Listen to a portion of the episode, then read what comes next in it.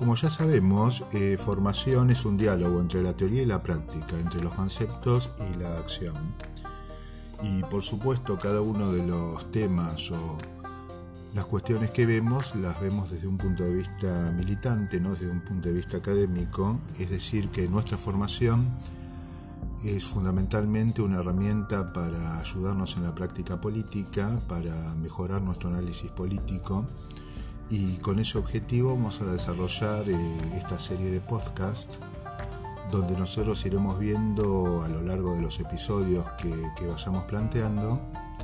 distintos temas que tienen que ver con lo político, con lo económico, con lo social, con lo ideológico y cómo hacemos de todo ello herramientas para mejorar nuestra condición militante y nuestra práctica política.